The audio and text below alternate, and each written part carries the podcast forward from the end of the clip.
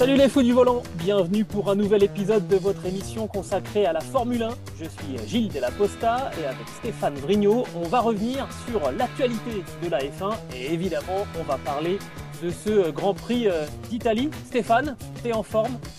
Oui, comme d'habitude, et toi Gilles? Prêt à débriefer euh, oui, oui, oui, et il y a des choses à dire hein, sur ce Grand Prix d'Italie. Évidemment, on va commencer, euh, une fois n'est pas coutume, non pas par le vainqueur, mais par l'accrochage entre Lewis Hamilton et Max Verstappen. On est passé près d'un drame au 26e tour de ce Grand Prix d'Italie avec un duel donc qui a dégénéré entre le champion du monde en titre et celui qui est actuellement en tête du classement. Le retour en grâce euh, de euh, Daniel Ricciardo et de euh, McLaren, parce que indépendamment de cet accident entre Hamilton et Verstappen, Ricciardo s'est imposé pour la première fois depuis trois ans et McLaren retrouve la plus haute marche du podium depuis plus d'une décennie.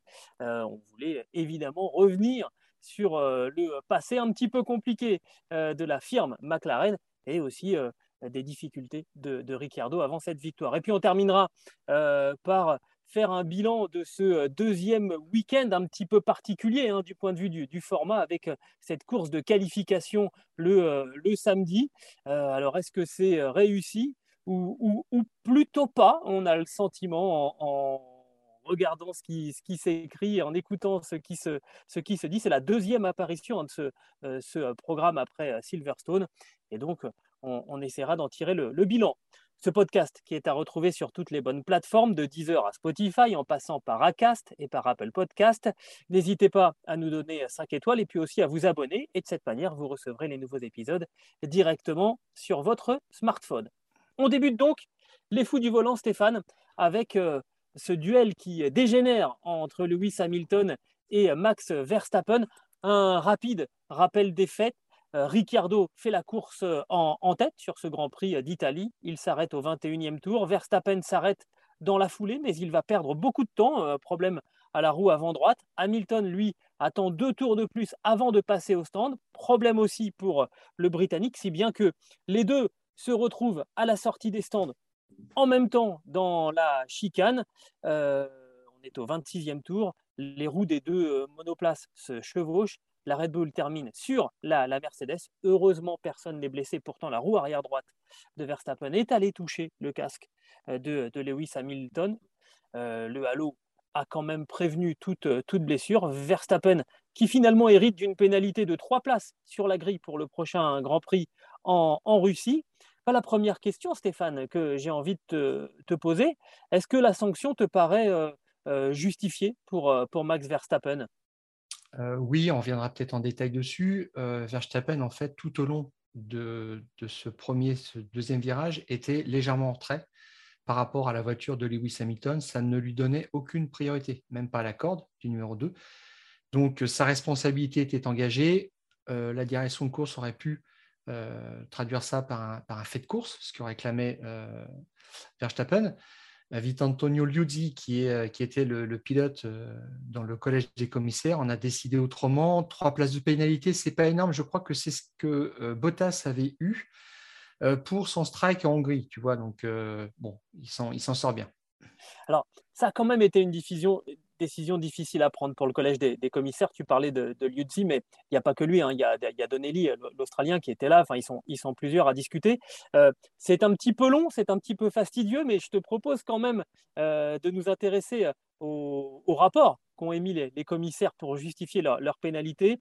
Les commissaires ont, observé sur les images de vidéosurveillance que le conducteur de la voiture 44, autrement dit Hamilton, empruntait une ligne d'évitement, bien que sa position ait provoqué le passage de la voiture 33 sur le vibreur. Déjà là, s'il fait une manœuvre d'évitement, euh, on ne voit pas comment il peut emmener euh, Verstappen sur le vibreur. Mais on continue. Les commissaires ont observé que la voiture 33, donc Verstappen, n'était pas du tout à côté de la voiture 44 à l'entrée du virage 1. Ça, c'est ce que tu disais. Euh, s'il avait été à la même hauteur, à ce moment-là, les torts auraient sans doute été répartis différemment. De l'avis des commissaires, cette manœuvre a été tentée trop tard pour que le conducteur de la voiture 33 ait le droit à l'espace de course, alors que la voiture 44 aurait pu s'éloigner davantage du bord du vibreur pour éviter l'incident. Les commissaires ont déterminé que sa position était raisonnable et donc conclut que le conducteur de la voiture 33 était principalement responsable de l'incident. Donc, pénalité pour la voiture 33, pour Verstappen, mais on voit que ça a quand même été très très compliqué à, juger cette histoire. Pour être deux, il faut, il faut faire faut, une entente. C'est ça le, principal euh, euh, constat.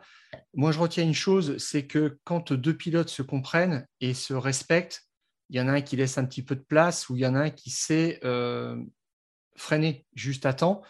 Et euh, Verstappen a été jusqu'au boutiste dans tout ça. Il est passé sur la partie verte et puis il s'est retrouvé ensuite sur cette saucisse, euh, cette partie, cette bordure bombée qui est vraiment désagréable et qui casse les, fonds plats. C'était quelque chose d'assez extrême. Et dans sa démarche, quand même, c'était de pousser Hamilton à écarter. Et à la sortie numéro 2, je pense que Verstappen n'aurait pas fait de cadeau à Hamilton parce que là, il l'aurait poussé dehors. C'est vraiment sa façon de faire. On l'a vu d'autres fois. Euh, là, on ne spécule pas là-dessus sur, son comportement. Donc, euh, euh ça avait été son attitude sur le, sur le premier tour, hein, d'ailleurs. Ouais, il, est, il s'est fait prendre à son propre piège, mais la réponse était presque dans son, dans son équipe. Euh, lors de la course sprint, samedi, son coéquipier, Perez, avait, euh, avait été beaucoup plus euh, propre dans, dans, un, dans, une, dans, un, cas de figure, euh, dans sa bataille avec Stroll. Et lui, il avait ralenti juste à temps dans ce fameux virage numéro 2 et il avait coupé la, chicane. Et au tour suivant, en fait, il avait fait un dépassement propre. Bon, Verstappen ne se voyait peut-être pas refaire un, un, dépassement ou une tentative au tour suivant, mais euh, en bonne intelligence, euh, Checo Pérez avait montré l'exemple. Et c'est ce qu'il faut faire de toute façon si on a un petit peu un, instinct de conservation euh, là-dessus. Donc là, Verstappen a été un petit peu, un petit peu bête. Verstappen savait hein, que lui, qui était avec des pneus plus durs que, Hamilton, savait que de toute façon, c'était la seule et unique chance de, prendre l'avantage sur, sur le Britannique et, qu'ensuite, il n'aurait plus cette possibilité par rapport à, Hamilton, mais où je te, où, je, te rejoins un petit peu, euh, et c'est un petit peu ce qu'a dit euh, Toto Wolf. Hein. Maintenant, la question, c'est et maintenant, comment ça va se passer? Parce que Toto Wolf a eu finalement, alors Wolf d'un côté, Horner de l'autre pour Red Bull, ont chacun fait l'avocat de leur pilote, ça c'est logique, on ne peut pas leur reprocher, mais c'est quand même Toto Wolf qui, pour moi, a dit une chose très intéressante euh, en, évoquant le fait qu'il va falloir trouver un moyen pour que les deux puissent euh, courir ensemble maintenant, parce que là, on voit bien que ça y est, euh, ce sont les égaux qui ont, pris, le dessus. Il y avait déjà eu un, accident très très spectaculaire, très dangereux à Silverstone. On s'en était sorti sans blessés graves. Je parle pour Verstappen, mais je parle aussi pour le public, hein, parce qu'il y a quand même une roue de la, Red Bull de Verstappen qui s'était décrochée de la voiture et qui, par miracle, n'est pas allée dans le public, mais elle aurait tout à fait pu y aller. Et à ce moment-là, on aurait pu dénombrer quand même des, victimes. Là, la roue arrière droite de, Verstappen qui touche le casque euh, de, Hamilton, on n'était quand même pas loin, là aussi, d'un gros accident. Euh, donc, il va falloir effectivement, sans doute, réunir un petit peu tout ce beau monde en leur demandant eh bien, de, faire une course en, bonne intelligence. Ça n'empêche pas d'être agressif dans le bon sens du terme, mais on a quand même franchi les limites, là, on, a le sentiment. Entre Silverstone et Monza, ça fait beaucoup il y a un engrenage, il y a une escalade, c'est certain, mais il faudra d'abord qu'ils en parlent eux-mêmes, parce qu'ils sont des grands garçons quand même, sans intermédiaire, on va dire. Et il euh, faudrait qu'ils fassent au moins cette démarche-là. Mais je dirais que ça, c'est une double conséquence qui s'est passée dimanche de euh, ce qui était arrivé à Silverstone. Et euh, dans le virage numéro 6, avant même l'attaque sans objet d'Hamilton sur Verstappen qu'il avait envoyé dans le décor à Cops, dans le virage numéro 6, donc, Hamilton avait réussi à prendre une demi-longueur d'avance sur la voiture de, Verstappen, mais Verstappen était à la corde et euh, Hamilton lui avait laissé de la place pour ne pas risquer l'accrochage finalement. Et, euh, ensuite, Hamilton s'était étonné de façon un petit peu abusive quand même que euh, Verstappen ne lui laisse pas non plus de place dans, dans, dans, COPS. Mais bon, quand tu prends un virage à, je ne sais pas, 250 ou 280 km/h, tu ne regardes pas dans tes rétroviseurs. Mais grosso modo, Hamilton avait dit, mais moi, je, lui laisse de la place et lui, il ne prend pas l'appareil. Donc, c'est ça un petit peu le problème. Et c'est le souci aujourd'hui de, de Verstappen. Il ne comprend pas que dans ce genre de situation, c'est un petit peu donnant-donnant, c'est un prêté pour rendu, il y a des codes de la piste et il ne peut pas être toujours celui qui veut s'imposer. Et d'ailleurs, chez Mercedes aussi, il y a Andrew Chauvelin, le chef ingénieur, qui a des propos toujours assez pondérés et qui ne prend pas position habituellement sur ce genre de, problème parce que ce n'est pas son job, mais il dit vraiment euh, Verstappen ne pouvait pas passer ce virage, ce virage numéro 2 à Monza, et euh, il choisit toujours en fait de, euh, passer en force, de forcer la main plutôt que de concéder une position à Lewis Hamilton. Je crois qu'il a tout dit là-dedans. Et il va falloir maintenant que eh bien, Verstappen gagne un petit peu en maturité de, de ce côté-là. on verra ça. Moi, alors, au-delà du fait, tu vois, euh, de, savoir finalement qui de Lewis Hamilton ou de Max Verstappen est allé trop loin dans, sa démarche euh, à Silverstone ou, à Monza, euh, j'en reviens aux installations. C'est moins vrai pour Silverstone, mais alors là, je suis vraiment totalement convaincu de ce que je vais dire sur Monza, c'est que, encore une fois, les installations sont probablement aussi responsables de ce qui s'est passé entre, les, entre les deux hommes, parce que on aurait mis un, bac à gravier euh, de l'autre côté de, la chicane. Et à ce moment-là, euh, Max Verstappen ne se serait pas retrouvé passager de sa voiture. Là, le problème, c'est que euh, Hamilton referme un petit peu la porte dans le deuxième virage de la chicane, dans le virage à gauche. Verstappen ne peut que obliquer vers l'intérieur de la chicane où il y a ses vibreurs. Et à ce moment-là, c'est plus une Formule 1 dont, il est, dont il est aux commandes, c'est d'une luge parce que les roues ne touchent plus le sol, elles sautent sur les vibreurs et après, elle part, euh, elle part où elle veut. Et là, en l'occurrence, elle est partie sur, euh, le capot moteur de, la Mercedes. S'il y avait eu un bac à gravier, déjà, un, je pense que l'attaque de Verstappen euh, ne, serait, se serait pas produite de cette manière, parce que là, clairement, les pilotes savent que s'il y a un bac à gravier, il y a danger de, de, se mettre dedans et, d'y rester. Et puis deux, quand bien même y serait-il allé, la voiture se serait enfoncée dans le bac à gravier et n'aurait pas rebondi euh, et on sait très bien qu'une voiture qui ne touche plus le sol, euh, c'est un projectile. Donc, euh, encore une fois, les, installations des circuits ont un rôle primordial à jouer en termes de sécurité aussi. Ça peut paraître bête, mais là, avec ces dégagements bitumés et ces, sortes de bananes là qu'on met au-delà des vibreurs, on fait exactement l'inverse. On, on, enlève le contrôle possible des, pilotes dans une, dans une situation critique. Euh, donc autant mettre, un, mettre un, bac à gravier. Et je dis ça alors que le prochain Grand Prix dans 15 jours, c'est euh, à, à Bitumland, euh, à Sochi, où il n'y a pas un, gramme de, gravier à 50 km à la ronde et, où on risque, on risque de s'ennuyer fortement. Donc moi, je pense que les installations jouent aussi un rôle. Alors oui, tu sais, Gilles, le problème, c'est que si tu remets des bacs à gravier, je sais je ne sais pas les dernières fois qu'on les a vus à, Monza dans ce virage-là précisément. Moi, j'ai toujours l'impression d'avoir une portion euh, bitumée. Euh, bah, tu vas aller chercher deux ou trois voitures euh, dans le gravier pendant le Grand Prix et ça va faire autant d'interruptions et ça, c'est n'est pas bon pour le show. Il faut que faut pas que une course soit hachée par des interventions de la voiture de sécurité, même si c'est devenu un petit peu une habitude, mais c'est le, la réserve que, que j'émettrais là-dessus et, le fait que c'est plus vraiment possible de revenir euh, en arrière. Mais euh, pour en venir au devenir de, ce, ce duel, que moi, enfin, ce que je trouve regrettable, c'est que quand on demandera aux gens à la fin de la saison, qu'est-ce que vous retenez du duel entre euh, Verstappen et, Hamilton Ils diront bah, les accrochages, les accidents de Silverstone et de Monza, forcément. Alors que on a assisté à quelque chose de, rare cette année, de, de, duels en piste, de vrais duels, avec des remontées fantastiques à Montmelo et euh, au Castellet. Euh, Hamilton sur euh, Verstappen en Espagne et Verstappen sur Hamilton en, France, qui s'était terminé par des dépassements sur la piste. C'est ce qu'on veut voir en, toute fin de Grand Prix. Ça, c'était juste magnifique, mais ça, en fait, c'est oublié maintenant. Et la question, c'est sont plutôt, est-ce qu'ils sont plutôt maintenant dans l'esprit de continuer comme ça? Alors, il y, a, Jackie Stewart qui est quand même triple champion du monde. Il s'est étonné aussi de l'attitude de Verstappen après le, crash, et c'est vrai, Verstappen avait euh, vilipendé le comportement dangereux piste de Lewis Hamilton et irrespectueux à l'arrivée quand il avait fêté euh, vraiment sa victoire euh, dans, l'euphorie et que Verstappen était au centre médical et puis ensuite avait été euh, transféré à l'hôpital. mais Verstappen n'a pas eu un mot ou quasiment pas un regard pour Hamilton. Bon, il assuré quand même que, qu'il était, qu'il bougeait dans la voiture, mais la moindre des choses serait été de lui, passer un petit, un, petit mot, dire ok, ça va, gars, c'est, tout. Alors après, je sais aussi que Bottas est allé voir Russell pour lui passer une rouste à Imola après le, raccrochage, donc il y a toujours un petit peu d'adrénaline aussi dans, ces cas-là. Mais Stewart a dit Verstappen met quand même plus de temps qu'il ne faudrait pour, euh, pour avoir la maturité nécessaire dans ce genre d'événements. De, et puis au-delà de ça, dans, son comportement même, il n'est pas allé voir Hamilton. C'est vraiment très dommage. Et c'est ça aussi que je retiens. Et c'est la patte qu'il met aussi sur son éventuel titre de champion du monde cette année.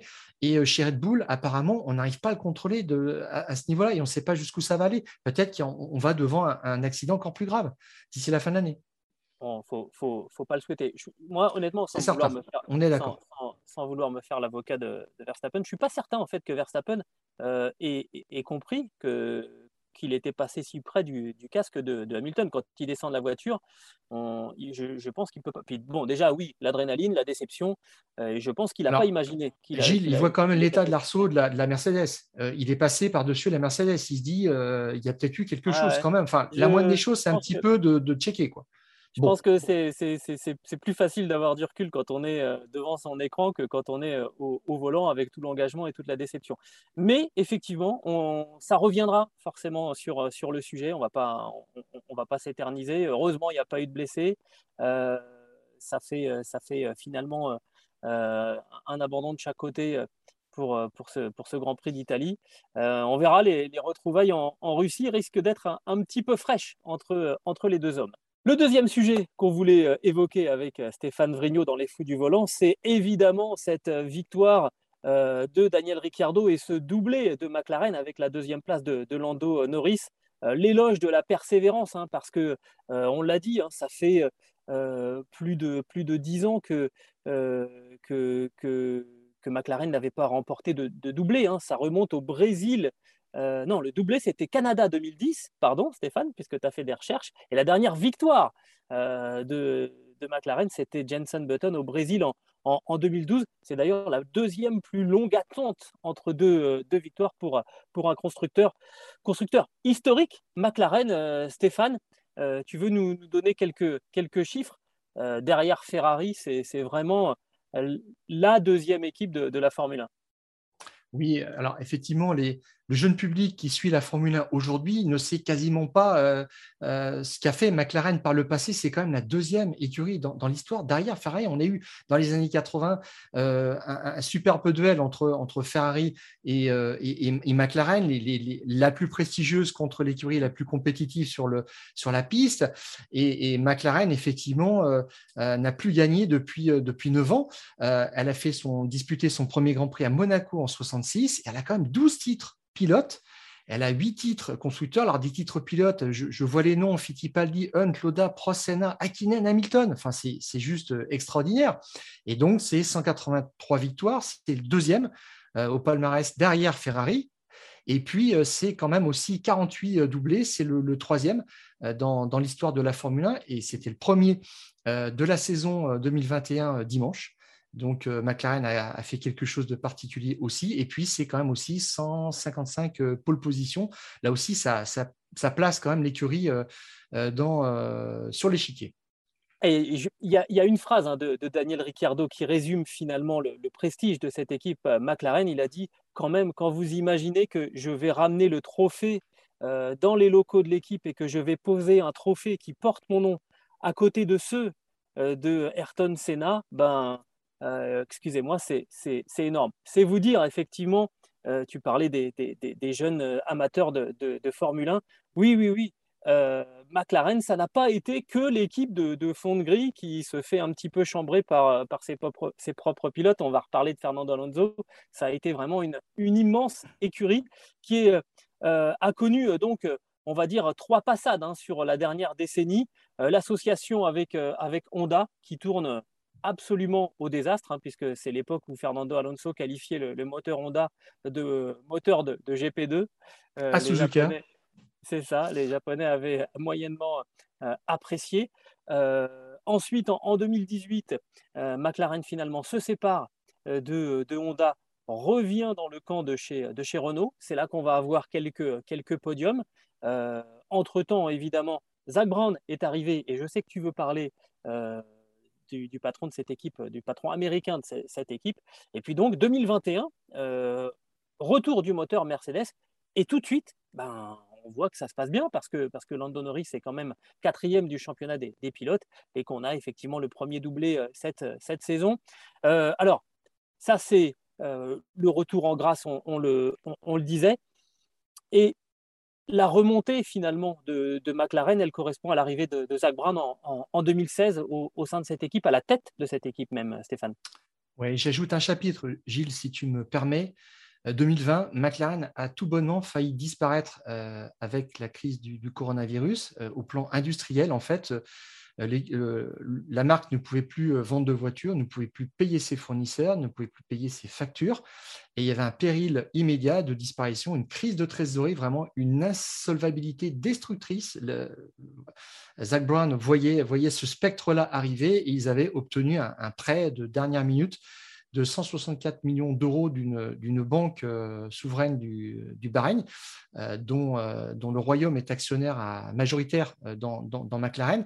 McLaren avait licencié 1200 personnes, 70 quand même au sein de l'écurie, et elle avait terminé difficilement quand même 2020, mais bah, le, le budget de cap est venu aussi quand même euh, aider McLaren dans, cette ascension, euh, avec, euh, je crois, c'est un, budget de 135 millions, limite maximale à ne pas dépasser cette année. Alors, Zach Brown, effectivement, c'est lui, on va dire, qui était à l'origine de tout. Il a été le successeur de, de Ron Dennis, mais c'est surtout, comme tu le disais, c'est quelqu'un qui s'est fait tout seul, c'est un self-made man, c'est une belle histoire.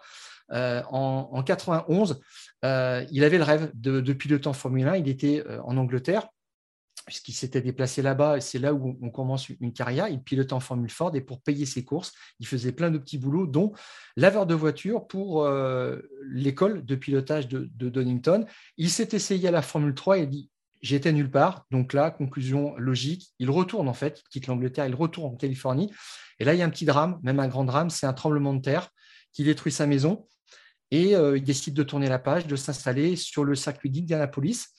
Euh, et dans ces années-là, en fait, bien, il y a euh, un certain Mansell qui, qui pilote en, IndyCar.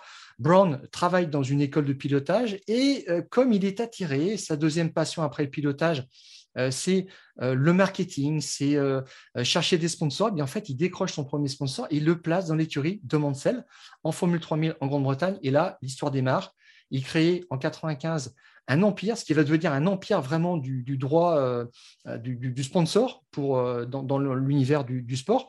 Il travaille d'abord en, NASCAR, il travaille beaucoup avec l'IndyCar aussi, et le déclic, c'est vraiment 2006. Il place un sponsor chez McLaren, et là, eh bien, il a ses entrées dans le paddock, il apprend les codes de la Formule 1, il va revendre son, sa société de management, et euh, il va devenir patron en, endurance il va gagner ses galons de, patron de, compétition. Et c'est comme ça que McLaren va le choisir comme successeur de Ron Dennis fin 2016. Euh, et là, il va tout changer, absolument tout. C'est assez impressionnant. On s'est dit, il est en train de tout changer, ça ne va jamais marcher.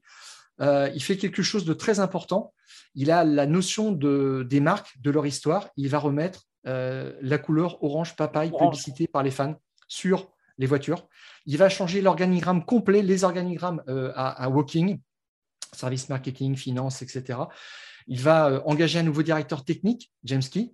Il va euh, miser sur des jeunes pilotes, Lando Norris. C'est vraiment un pur produit McLaren, donc on, sait ce qu'il en est aujourd'hui. Et puis, il va prendre aussi en, en, directeur de la compétition Andreas Sedel, qui vient de chez Porsche. Euh, et, puis, il va faire un joli coup aussi l'an dernier en recrutant euh, euh, Daniel Ricciardo. Et, là, tout est en place. Et il a même étendu son, empire à l'IndyCar. Il veut faire aussi de la Formule E. Enfin, il a, il a plein d'idées. ça devient tentaculaire. McLaren devient vraiment un empire. C'est très intéressant tout ça. Et ils sont vraiment sur une courbe ascendante. Exactement. Alors, évidemment, alors tu as, parlé de James Key, tu as parlé d'Andreas Seidel qui a, qui a, fait gagner Porsche en, en LMP1 en, en endurance hein, aux, 24 heures du Mans. Je te propose maintenant, effectivement, tu as rassemblé aussi quelques, quelques datas sur la comparaison en fait entre, entre Daniel Ricciardo et Lando Norris parce que honnêtement, depuis le début de la saison, si on nous avait dit McLaren va s'imposer ce week-end, évidemment, on aurait pensé que aux Britanniques, sauf que bah, c'est c'est le plus expérimenté des deux. C'est Daniel Ricciardo qui est allé chercher cette, cette victoire. Ricciardo qui n'avait plus connu le succès depuis le Grand Prix de Monaco 2018. Ça fait 67 Grands Prix qu'il attendait ça. Il y a des carrières en Formule 1, il y a beaucoup de carrières en Formule 1 qui ne font pas 67 Grands Prix. Hein. Bah, lui, c'est ce qu'il a dû attendre entre deux victoires, parce que c'est sa huitième victoire cette saison. c'est la deuxième place, c'est aussi le meilleur résultat en carrière pour, pour Lando Norris le, duel euh, Norris-Ricciardo en course, ça donne quoi, Stéphane? Bah, Là, pour l'instant, ça donne 132 points pour euh, Norris contre 83 pour euh, Ricciardo. au nombre de victoires, évidemment, ça fait 1-0. Norris a fait sa deuxième place. Il a enregistré son, meilleur résultat ce week-end. Ça fait 4 podiums quand même pour Norris contre 1 pour Ricciardo. Et puis, dimanche, ils ont mené leur premier tour euh, dans ce Grand Prix. Je crois que Norris, c'était 1 et puis Ricciardo, c'était euh, une bonne quarantaine, 45 ou 46. Donc, euh, ça se voit nettement en termes de, course et ça se voit encore plus. La différence est encore plus criante en qualification, puisque Norris a battu quand même 9 fois Ricciardo, qui a eu le dernier mot dans l'exercice du tour unique le samedi à 5 reprises. C'est 13 présences pour Norris en Q3 contre 8 aussi là pour, pour Richardo qui a été quand même éliminé une fois en Q1. C'était le naufrage total. Et euh, aussi la meilleure Q3, bah, c'est une deuxième place sur la grille pour Norris et une quatrième pour, euh, pour Ricciardo. Donc euh, si Ricciardo a gagné ce week-end, c'est un petit peu l'arbre qui cache la forêt quand même, parce qu'en termes de performance pure, Norris est devant. Euh, l'arbre qui cache la forêt, je vais reprendre aussi ce que tu nous dis. Et d'ailleurs, ça a été euh, très vite mis euh, en, exergue par, Daniel, par, Andreas Seidel après ce, doublé en disant bah, attendez, il ne faut pas se croire plus beau qu'on ne l'est parce qu'il il nous reste encore beaucoup de travail à faire. On était en difficulté. donc là, ce doublé, ça a rapporté 44 points à, McLaren, qui se retrouve donc assez largement désormais troisième au classement des constructeurs devant, devant Ferrari. mais comparé à ces 44 points, il faut faire le bilan des trois grands prix précédents où McLaren n'avait ramené que 7 points. C'est te dire les difficultés hein, euh, au travers desquelles euh, est passée cette équipe euh, McLaren. Et il faut vraiment espérer que bah, quand on arrive à, Sochi, la dynamique de Monza se, poursuive et qu'on ne se retrouve pas de nouveau confronté à ce qu'on a connu sur, sur les derniers Grands Prix où vraiment les voitures orange étaient en grande difficulté. Ah, tout à fait. Alors, le petit paradoxe, quand même, Gilles, c'est que euh, ce circuit de Monza, qui est un circuit de freinage, qui est un circuit de grande vitesse, mais faire un chrono à Monza, c'est d'abord assurer ses freinages, eh bien, c'était le point, qui, euh, le point d'achoppement pour euh, Daniel Ricciardo depuis le début de la saison. On va le dire clairement, il n'encaissait pas le freinage de, de, la McLaren et c'est ce qui le mettait très, très loin du rythme de Norris. Donc, c'est peut-être une amélioration euh, décisive. On, verra euh, ensuite ce qu'il en sera. Il risque peut-être quand même d'avoir du mal encore de retour sur les circuits euh, sinueux. Mais bon, en tous les cas, avec cette victoire, il, a fait sa saison. Là, il est, il est tranquille. Et au moins, ce sacrifice qu'il avait fait de passer de Renault à McLaren a été payant d'une autre façon, puisque chez Renault, il était payé quand même 26 millions d'euros par an. Et il a accepté d'aller chez McLaren en se fiant au projet technique, à toutes ces promesses-là, pour seulement 10 millions d'euros.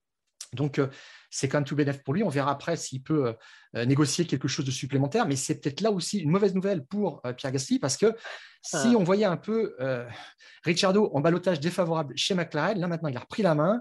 Vraiment, et je, crois qu'il est sous contrat encore en, 2023 avec une option pour McLaren. Bah, ça ferme la porte quand même, clairement, à, Pierre Gasly. Donc c'est là où ça, a un impact indirect sur le marché des transferts. Exactement. c'est vrai que bon, c'est quelqu'un quelqu'un d'éminemment sympathique, hein, et d'ailleurs il a une super cote dans le paddock. Tout le monde euh, tout le monde était content finalement de sa victoire, à part Lando Norris. Je pense qu'il a quand même essayé de demander à son équipe dites-moi, vous êtes sûr que ça serait pas mieux pour l'équipe qu'on inverse les positions Mais, euh, mais, c'est vrai que c'est pas super nouvelle non plus pour, pour Pierre Gasly, euh, qui n'a pas passé un bon week-end. Les, week-ends à Monza euh, se suivent mais ne se ressemblent pas pour, pour le Français qui avait gagné l'année dernière et qui l'a abandonné très très tôt. Voilà, effectivement, ça a rallongé sérieusement maintenant la durée de vie de, de, Daniel Ricciardo en, Formule 1 écoutez, tant mieux, tant mieux, tant mieux pour lui, mais c'était quand même un, scénario assez incroyable avec cette, euh, victoire. En plus, qui ne doit rien à personne. Hein. Ce qu'il faut bien comprendre, c'est que l'accident entre Lewis Hamilton et, euh, Max Verstappen, c'était derrière Daniel Ricciardo. Faut, faut le signaler parce que c'est pas grâce à ça qu'il a gagné. C'est pas une victoire de circonstance.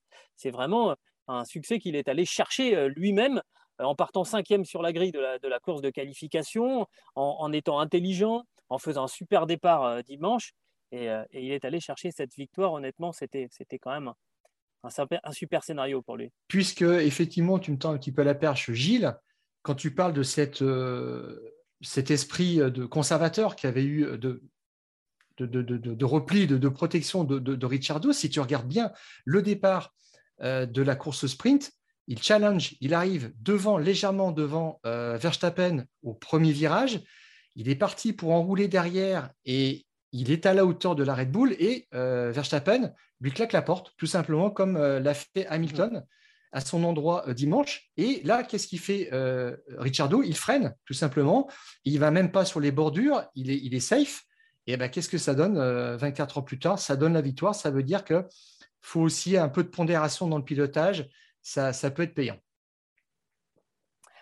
On va passer, si tu le veux bien, Stéphane, à notre euh, troisième sujet aujourd'hui dans les euh, fous du volant. Vous savez qu'à Monza, euh, on a reconduit ce format de, week-end qu'on avait étraîné un petit peu plus tôt cette saison à, Silverstone avec la course de qualification le, samedi, la véritable qualification qui avait lieu, elle, directement le, vendredi. et donc, ça nous donne une nouvelle possibilité d'évaluer ce, nouveau planning du, du week-end. Et euh, alors Stéphane, tu n'étais déjà pas emballé la, première fois. Manifestement, cette deuxième tentative en, terre italienne ne, t'a pas convaincu non plus. J'ai regardé les, commentaires un petit peu partout, des pilotes, des équipes et puis des fans, forcément. Et 16h30, euh, ça me paraît un horaire un petit peu bizarre pour une sieste. Il faudrait plutôt décaler cette course à, à 14h30. Tu fais ta petite sieste pendant euh, une demi-heure. Tu sais que la course sprint se déroule et tu te réveilles et il ne s'est rien passé. C'est à peu près ça. Je schématise à peine, franchement, euh, Gilles, entre nous, pour être honnête. Euh, à Silverstone, on, l'avait dit, top 4 figé après un tour, top 10 à la moitié de la course, avant la fin du huitième tour. Donc, c'était un désastre. Et puis, on avait vu un petit peu euh, le show, euh, le Alonso, mais euh, c'était sans grand intérêt parce que ça se passait pas directement devant. Puis on avait vu des, des auto-tamponneuses, des extraits de, Dakar avec Perez qui, était sorti de la piste. Bon, on n'avait rien vu.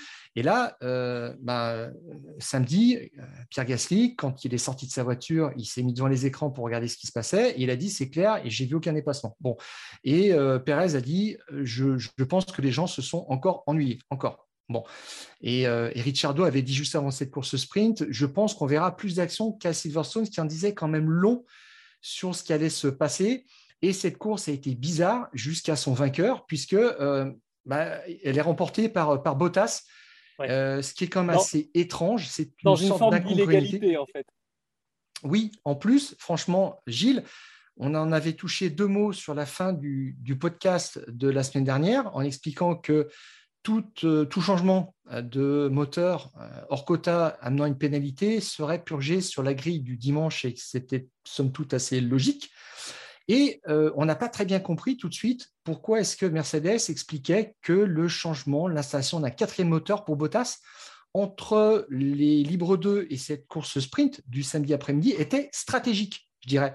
Eh bien, en fait, avec un moteur frais, avec son quatrième moteur hors quota, Bottas a pu faire la course le plus normalement du monde contre des pilotes qui avaient leur moteur numéro 2 ou 3, souvent le troisième moteur. Il avait un moteur frais. Et euh, bah, ça lui ça l'a aidé à, maintenir la cadence devant et à prendre des trois points d'une victoire qui, pour moi, sont à la limite de la légalité, très clairement. Et, quand on a créé cette course sprint, on n'a pas euh, amendé les règlements. Les gens ne se sont pas posé la question quelles conséquences dans ce cas de figure? Et je pense qu'il faudrait tout simplement, après l'installation d'un nouveau moteur hors quota avant une course sprint, eh bien, reléguer le pilote sur en fond de grille sur cette course sprint et en fond de grille le dimanche. Alors, je vais essayer de me faire l'avocat du, diable parce que moi, je pense qu'il y a des bonnes idées dans, ce nouveau format de, week-end, même si évidemment, c'est loin d'être loin d'être parfait. Rappelle-toi, à Silverstone, ils avaient déclaré le, vainqueur de la course de qualification comme Paulman. Bon, finalement, là, on avait tout de suite dit c'est ridicule. Hein. Paulman, c'est un tour. bon, ça a été, ça a été changé. Je crois qu'il faut comprendre que on n'installe pas quelque chose de parfait d'entrée de jeu et qu'il va falloir effectivement à chaque fois modifier. Pour l'horaire, je suis d'accord avec toi, 16h30, ça me paraît un petit peu, un petit peu tard. il y a des enjeux, je pense, de, diffusion, de diffusion à télé qui, qui viennent viennent là-dedans.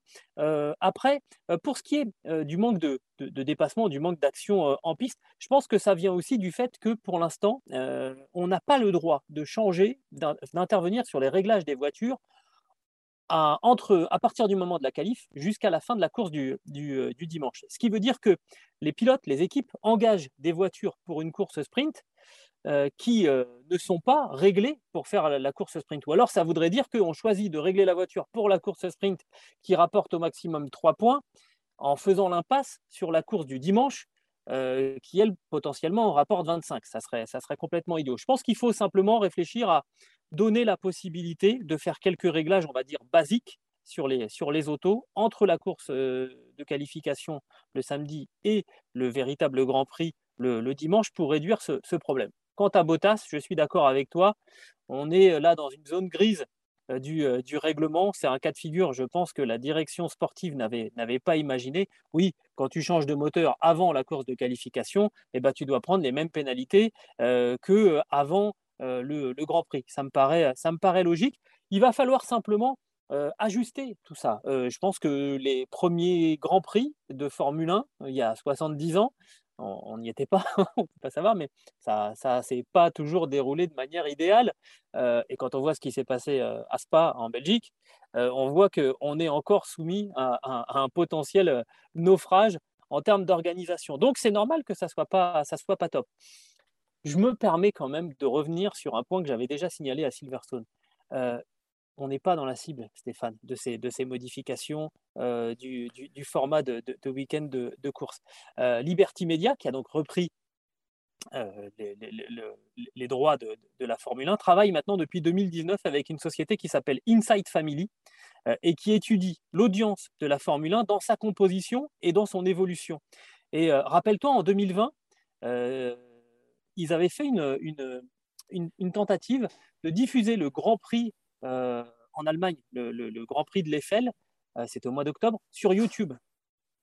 Pourquoi? Parce que euh, bah, il y a une statistique sur laquelle il s'était basé. 65% des 10-18 ans au Royaume-Uni n'utilisent que YouTube pour regarder ce que nous on appelle la télé.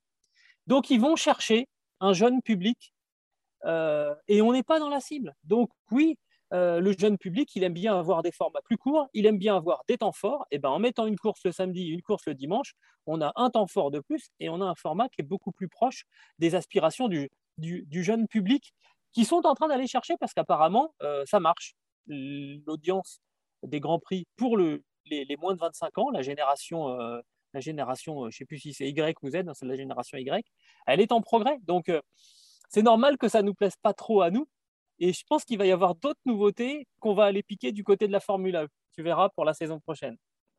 Alors Gilles, euh, je dirais que euh, tu peux créer une course. Mais, pas taper, euh, pas taper, pas taper. tout, dépend de ce que tu mets dedans, tout simplement. Tu vois, c'est ça la question. Alors pour en venir à, ce constat, il y a peu de dépassement. Ce que j'ai trouvé un petit peu curieux, c'est qu'il n'instaure pas une troisième zone DRS entre la chicane Ascari, la dernière chicane, et puis la parabolica. Ça aurait pu permettre de, des actions euh, supplémentaires augmenter les chances. Surtout que le promoteur du, championnat, tu sais, quand le nouveau promoteur, quand il est arrivé, le détenteur de droit en 2017, il a mis deux zones de DRS sur les circuits où il n'y en avait qu'une, et puis là, on a mis trois, là où il y en avait deux. Donc, on, allait à l'inflation et on a laissé ça de côté. C'est un petit peu curieux, mais je dirais que les, données, elles sont très basiques. Quand tu as des voitures qui se battent au dixième près et euh, sur une grille de départ euh, le, vendredi, et qu'un dixième, ça peut séparer trois, quatre ou cinq voitures, et, que bah, tu te retrouves le samedi avec des voitures qui ont les mêmes pneus, qui ont la même charge d'essence, qui, n'ont pas de différentiel de performance, tu ne peux pas avoir de dépassement puisque ces dépassements-là se passent en course quand on, est sur différents temps euh, pour une voiture 1 euh, et 2, il y a une voiture qui a un temps faible, une voiture qui a un temps fort, et celle qui est dans une phase d'agressivité, elle peut dépasser parce qu'elle a une seconde de marge et elle ouvre le DRS et ça lui donne un, supplément. Et donc là, on avait, c'est pour ça qu'on n'a quasiment aucune chance de voir, je dirais, des, des dépassements se dérouler. Et ce qui est un petit peu dramatique, c'est que Monza avait été particulièrement ciblé pour faire la promotion de ces, euh, courses sprint. Et on n'a pas tellement entendu euh, ces promoteurs dire c'était fantastique cette fois-là, parce que euh, tout le monde s'était félicité à, Silverstone, pas tellement à juste titre. Bon, alors on essaie de mettre aussi des choses un petit peu nouvelles. J'ai trouvé qu'il y avait un, un côté un petit peu folklorique.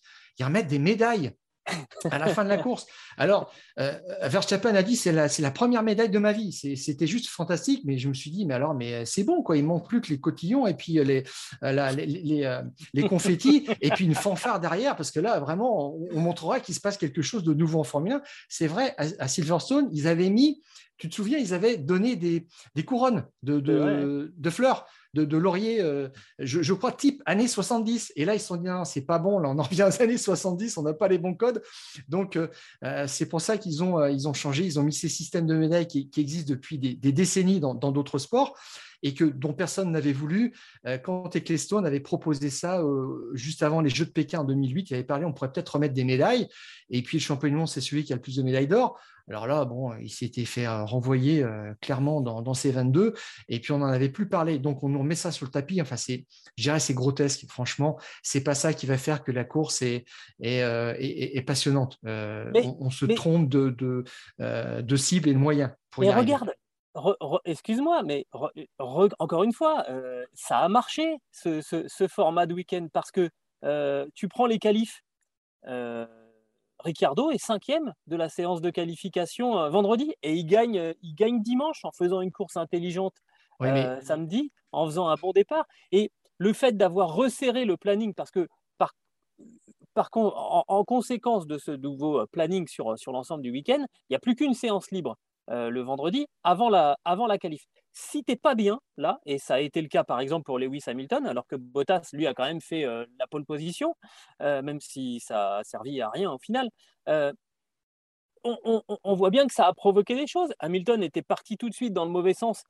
Quelque part, il a, il a jamais pu corriger le, tir, alors que Ricciardo, lui, ben, cinquième en, en, qualif, il se retrouve sur la première ligne pour le départ du Grand Prix dimanche il fait un bon départ, il gère bien, il gagne. Enfin, quelque part, je ne suis pas convaincu que euh, ce résultat, il aurait été possible s'il y avait eu euh, un, calendrier normal pour ce, pour ce Grand Prix d'Italie. Plus tu mets de segments de compétition, Gilles, plus tu te donnes une chance qu'il se passe quelque chose. Dans cette course sprint, Horner l'a dit, il y a que Perez qui a dépassé après euh, la période de safety car, après l'accident de, Gasly. et là, maintenant, aujourd'hui, on est arrivé à un point où on diffuse un message qui est complètement brouillé. Euh, Bottas, qui est en pole position, enfin qui fait le meilleur temps de la qualif, euh, donc ordinairement, ça lui donne la première place de la grille. Et puis on dit ah ben non, en fait, de toute façon, il partira pas en pole position euh, dimanche, donc c'est rappelé. Donc on t'explique que dimanche, il partira, samedi, il partira devant, mais pas dimanche. Euh, dimanche, il remporte la course, mais on, te dit que c'est quelqu'un d'autre qui a finalement la pole position, un petit peu comme un, comme Silverstone. Et puis, on, est dans ces histoires de pénalités de, moteurs qui sont un petit peu complexes. Et finalement, Ross Brown s'est aperçu qu'il euh, fallait clarifier les choses et lui, il pense plutôt à faire une qualif euh, traditionnelle le vendredi avec officialisation de la grille de départ pour le dimanche il y avait un événement vraiment à part le, samedi, ce qui serait un petit peu plus cohérent, on va dire, s'il faut aller vers cette course du samedi euh, avec un format lisible, mais euh, dont il faudrait changer la composition de la grille de départ parce que ça ressemblerait un petit peu trop à ce qu'on nous donnerait euh, le, dimanche. Donc, on en revient toujours à cette histoire de, de grille inversée, top 8, top 10 ce qui ne serait pas très équitable pour les concurrents, mais ça se fait dans d'autres catégories. Bon, en tout cas, ce qu'on voit, et, ça rejoint ce que, ce que tu dis, c'est que euh, la formule ne donne pas satisfaction, ça, c'est, euh, un euphémisme, mais qu'on continue à, vouloir changer un petit peu les, les, choses. et le, but, c'est vraiment de, de, ramener, de ramener de nouveaux, de nouveaux spectateurs à cette, à cette discipline. Euh, effectivement, on verra, on verra, ce que ça va donner. Je ne sais plus, je te pose la, question. Il y a une troisième expérience là sur ce format-là cette saison, il me semble. Hein? Prévu normalement au Grand Prix de Sao Paulo plus tard dans la saison. Et je pense que là, en revanche, euh, on verrait un petit peu plus de dépassement dans cette grande ligne droite en montée qui va vers l'ouest de Sénat. Euh, je ne sais pas pourquoi, mais ça s'y prête un petit peu plus. on peut être un petit peu plus optimiste de ce point de vue-là. Sauf que, sauf que le Brésil, en ce moment, pas convaincu qu'on soit vraiment parti pour aller y disputer un, Grand Prix de Formule 1 compte tenu de, la situation euh, euh, sanitaire là-bas. On croise les doigts parce que si on y va, c'est que la situation s'est améliorée, ce qui est quand même le plus, important. Euh, mais j'y crois pas trop, trop pour, l'instant. On verra ça. Mais bon, voilà, on va dire programme, programme en cours, chantier en cours plutôt sur, sur ces, sur ces week-ends de sprint qualification. Je crois qu'on s'est tout dit, Stéphane. Euh, après ce, Grand Prix d'Italie assez euh, mouvementé, on va pouvoir faire relâche là, après euh, trois Grands Prix consécutifs. bon, même s'il n'y a pas véritablement eu de Grand Prix en, Belgique, on, sera de repos le week-end week prochain, histoire de recharger les batteries avant d'attaquer le Grand Prix de Sochi en, priant pour qu'il se passe quelque chose, parce que celui-là, c'est vraiment, moi, le, Grand Prix qui me fait le plus peur en termes d'ennui. Là, honnêtement. C'est pas pour rien que le Grand Prix de, Russie, je crois, migrera à Saint-Pétersbourg en 2023. Ils en ont certainement tiré les conclusions. Exactement. Ce podcast qui est à retrouver sur toutes les bonnes plateformes d'écoute, de Deezer à Spotify, en passant par Acast ou par Apple Podcast, n'hésitez pas à nous noter, Donnez-nous 5 étoiles si vous êtes euh, content de, ce qu'on a produit. Et puis euh, abonnez-vous également. Et de cette manière, vous recevrez les nouveaux euh, épisodes directement sur votre smartphone. On se donne rendez-vous la semaine prochaine pour nous mettre en condition pour le Grand Prix de Russie. On a tout dit. Alors on se quitte.